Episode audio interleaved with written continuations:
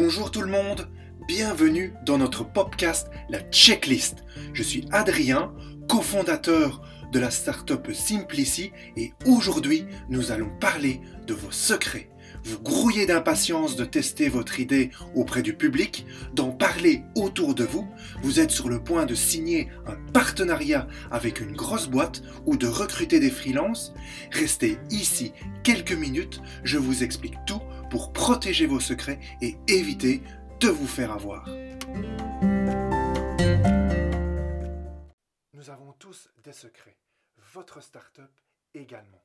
Nous pouvons citer comme secret votre fichier client, les stratégies commerciales que vous mettez en place, la liste des logiciels que vous utilisez pour développer et fournir votre solution, la nature de ces informations, votre fichier client, votre business model, n'est généralement pas protégé par le droit d'auteur, ni par le droit des marques, ni par le brevet. Or, vos secrets, vos informations vous offrent vraiment un avantage concurrentiel. En effet, ils sont essentiels au développement de votre activité. Alors, comment les protéger? Vous allez pouvoir protéger ces informations grâce au secret d'affaires. Les secrets d'affaires sont les savoir-faire et les informations commerciales qui ont de la valeur en raison de leur caractère secret, qui ont vocation à rester confidentiels et pour lesquels vous prenez des dispositions dites raisonnables en vue de les maintenir secrets. De par la définition que je viens de vous donner, nous avons donc trois conditions indispensables pour bénéficier d'une protection par le secret d'affaires je vais reprendre avec vous ces trois conditions pour être sûr et certain que vous ayez tout bien compris. La première condition pour bénéficier d'une protection par le secret d'affaires, c'est que votre information, votre secret ne doit pas être connu grand public. La deuxième condition, c'est que votre information a de la valeur commerciale. La troisième et dernière condition, c'est que vous devez prendre des mesures dites raisonnables afin d'éviter que cette information soit rendue publique. Pour revendiquer le secret d'affaires, vous devez donc prendre certaines mesures de protection, dites raisonnables. C'est notre troisième condition, on vient de la voir ensemble. Je vais tout de suite vous donner des exemples concrets de mesures dites raisonnables pour que vous compreniez. Un exemple de mesure de protection dite raisonnable est le contrat. Un petit conseil que je peux vous donner, c'est d'écrire des accords de confidentialité. On parle de NDA en anglais. C'est faire signer ce contrat de confidentialité de manière systématique avec vos stagiaires, avec vos intérimaires, avec vos freelances qui travaillent au sein de votre belle start-up ou de votre belle entreprise. D'autres mesures dites raisonnables existent, à côté donc de la première qu'on vient de voir, qui est le NDA. Il y a d'autres mesures dites raisonnables, comme par exemple des moyens informatiques. Je pense notamment à limiter l'usage des clés USB et disques durs externes au sein de votre projet. Vous pouvez obliger également vos stagiaires, vos freelances à ne pas utiliser certaines applications. Je pense notamment à l'application Zoom, qui est une application de visioconférence. Voilà, cette application-là présente de nombreuses lacunes au niveau de la sécurité et la confidentialité des conversations. À l'heure actuelle, il y a de nombreuses sociétés qui interdisent leurs employés d'utiliser cette application dans le cadre de leur travail pour éviter toute fuite d'informations sensibles, d'informations confidentielles. Une des mesures les plus efficaces de protection, dite raisonnable, on l'a vu ensemble, c'est le contrat de confidentialité, ou NDA en anglais. Ce contrat de confidentialité explique clairement ce qui constitue vos secrets d'affaires, ce qui ne doit pas être communiqué au public et ce qui doit être maintenu confidentiel. Nous allons voir ensemble quatre points à travers ce podcast à vraiment garder à l'esprit pour confronter vos idées sur le marché sans vous les faire voler et écrire vous-même ce contrat de confidentialité. En tout cas, c'est l'objectif de ce podcast, j'ai vraiment envie que vous puissiez écrire ce contrat de confidentialité tout seul comme un grand. Allez, c'est parti. Je vais d'abord vous citer les quatre points pour rédiger ce contrat et ensuite nous les verrons ensemble en détail point par point. Alors le premier point, nous allons identifier un contexte. Ensuite, le deuxième point, nous allons définir clairement l'information confidentielle. Ensuite, au troisième point, nous allons décrire la protection. Et ensuite, le dernier et quatrième point, je vous donnerai deux, trois trucs et astuces de dissuasion pour éviter une divulgation publique de votre secret. Allez, c'est parti. Voyons ensemble le premier point, l'identification du contexte.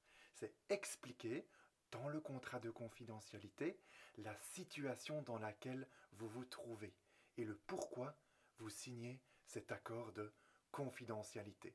Nous avons besoin d'un contrat de confidentialité dans toute une série de contextes.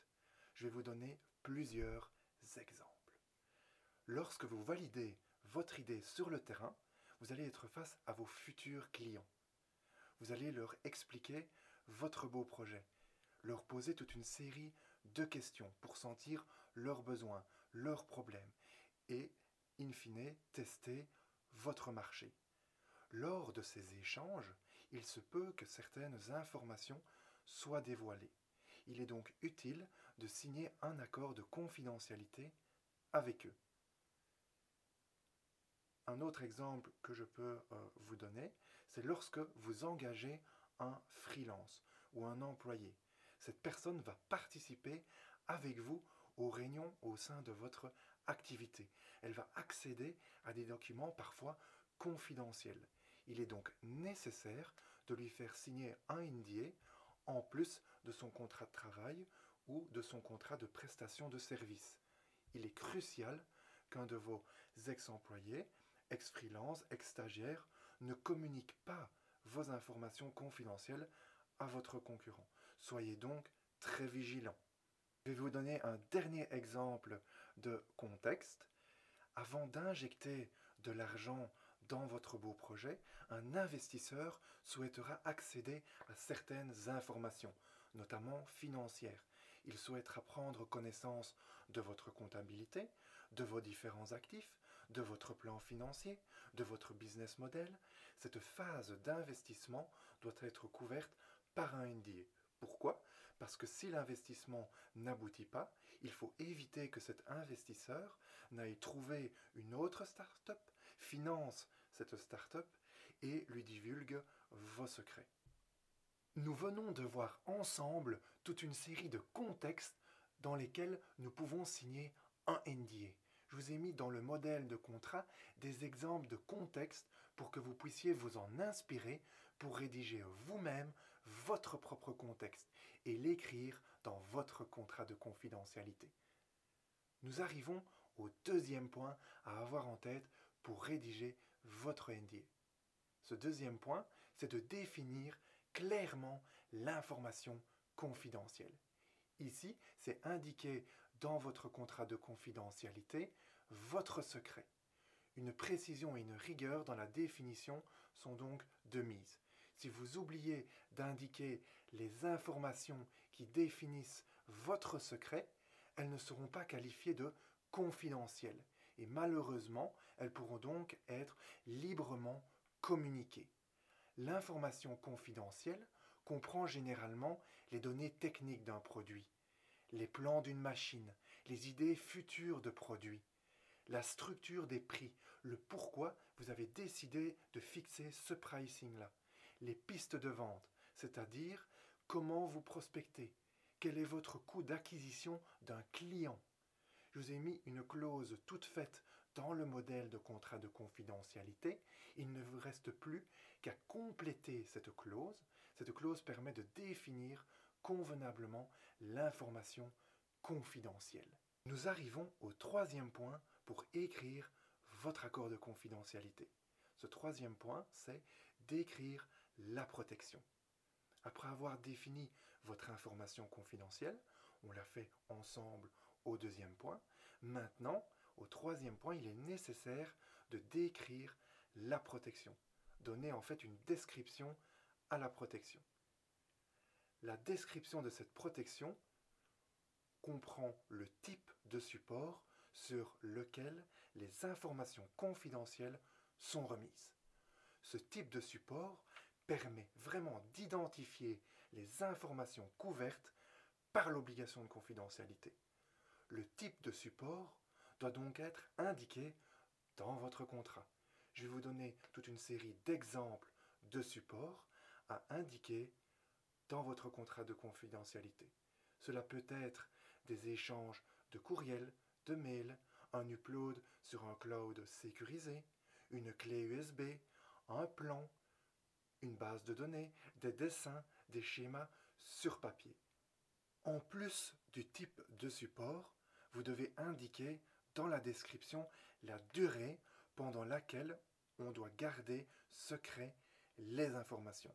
Il est conseillé de noter que les clauses resteront valables même s'il n'y a plus de lien contractuel, quelle qu'en soit la raison. Une durée peut être spécifiquement prévue à cet effet. On peut prévoir une période de 2 à 5 ans en général. Le point de départ de la période de protection doit être également indiqué dans la description. Ce délai peut commencer à courir au moment de la divulgation du secret. La description indique également les personnes autorisées à recevoir et à connaître en fait les informations confidentielles. Vous allez donc concrètement noter le nom et prénom des personnes qui ont accès à, à vos secrets, à votre information confidentielle dans le contrat. Et enfin, la procédure de restitution ou de destruction des informations confidentielles doit être indiquée également dans la description de la protection. Vous pouvez indiquer le nom de la personne qui va supprimer les fichiers sur le cloud. Nous venons de voir ensemble la description de la protection qui doit contenir le type de support, la durée, le nom des personnes qui ont connaissance de l'information confidentielle et la procédure de restitution ou de destruction des informations confidentielles. Nous arrivons à notre dernier point, dissuader pour éviter une divulgation publique. Ici, je vais vous donner deux, trois trucs et astuces pour rendre vos contrats un peu plus efficaces et essayer de mettre toutes les chances de votre côté pour que les informations vos secrets ne soient jamais divulgués au public. Alors le premier conseil que je peux vous donner, c'est de fixer des indemnités forfaitaires en cas de violation de la confidentialité. C'est en quelque sorte des amendes si quelqu'un divulgue votre information confidentielle, votre secret.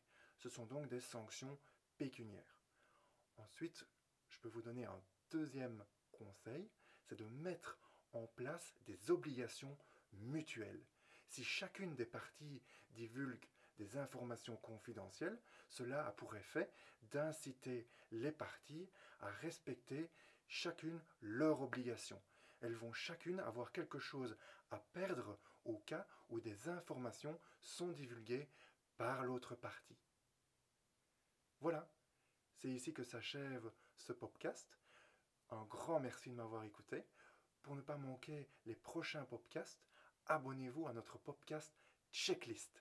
Suivez nos aventures sur Instagram et abonnez-vous à la page Facebook Trouve un avocat pour être au courant des dernières actus.